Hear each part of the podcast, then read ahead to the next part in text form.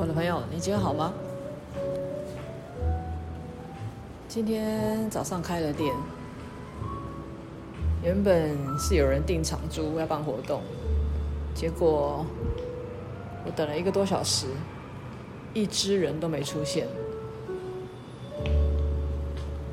虽然已经收了定金了，是可以没收，为了乐得轻松，不用顾，也不用服务，但是你就会觉得现代人怎么了？即使你花了钱，基本的礼貌还是要有吧？不来好歹说一声。难道你想要在这附近的定位变臭名吗？还是做人的基本道理都没有？何况对方还是个老师。嗯，我只是觉得我不太懂哎。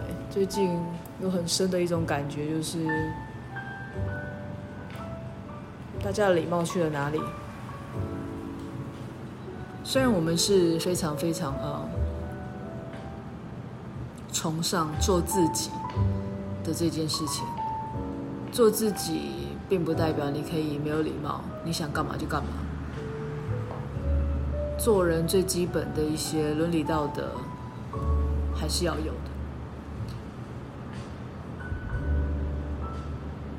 因为这样子，所以。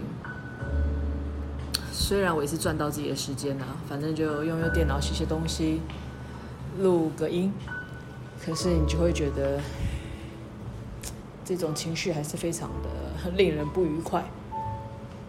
嗯，今天想要来谈谈的是最近，呃，有一家人，刚开始是妈妈跟女儿来店里面，她说在家里附近开了一间新的店，很想要来走走。那知道自己的爸爸退休之后，好像都一起一直提不起精神，所以，呃，他们母女俩就会母母女俩 母女俩是什么东西啊？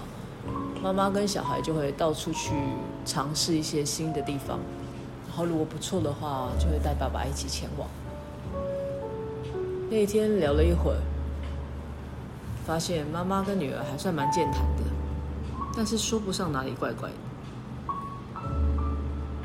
后来隔了几天，真的那位退休的爸爸跟着女儿出现了。呃，据说妈妈那天还在忙工作的事情。那位退休的爸爸一进门，我就感觉是自带乌云般的沉闷。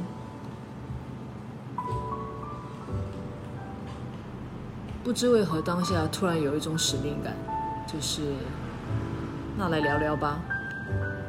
也知道那对母女来，呃，在聊天的过程中，发现他们很努力、很努力的在找寻一些新的事物，刺激退休的爸爸。怎么说呢？就很像那位爸爸，像是啊。躲在壳里面的蜗牛，或是乌龟，就是一直缩在里面。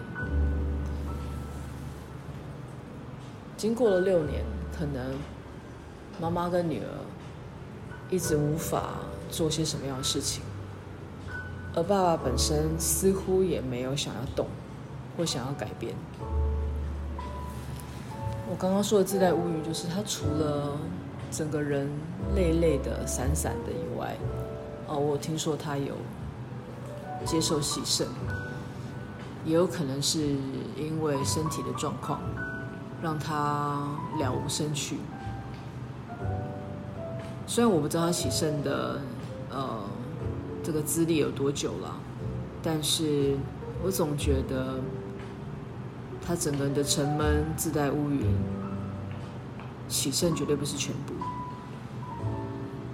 这个就很像多年前，呃，我跟神队友聊到一个话题，就是我希望在我们办讲座、办活动很安稳了之后，我想要开一些类似的课，是给退休的人士，不管是男生或是女生。当然，其实我觉得影响最大的会以男性居多。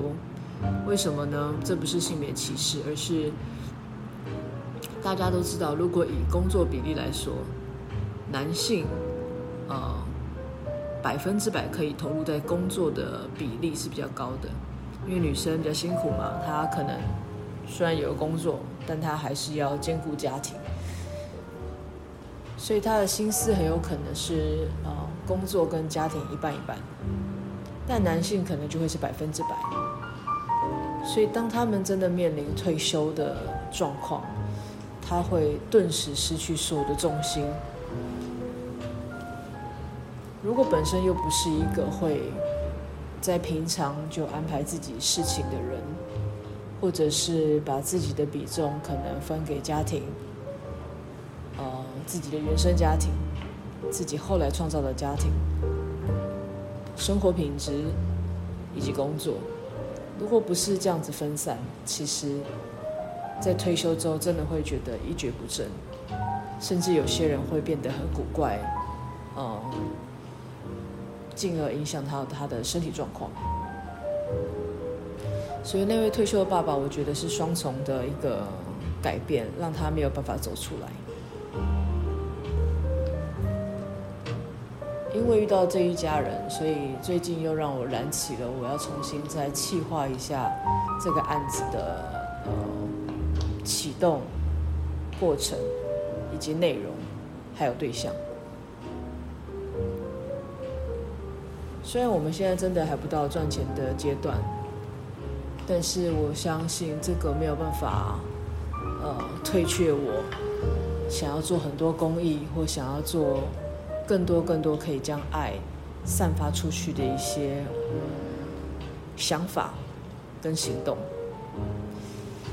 不管怎么样，都希望我们能够多花一点点时间去呃关心、协助身边的人。也许我们一句话，一份温暖，就能够杜绝很多很多的遗憾。嗯，我也不是圣人，只是希望借由自己一点小小的力量去改变整个社会，哦，一点一点的累积起来，让我们的周遭能够变得更温暖。希望那对家人可以慢慢的找到他们的方向。希望那位退休的爸爸可以渐渐的再回到人群，不管是对他自己还是对他亲爱的家人。希望我们的明天都会比今天更好一些。再见，我们一定会再见。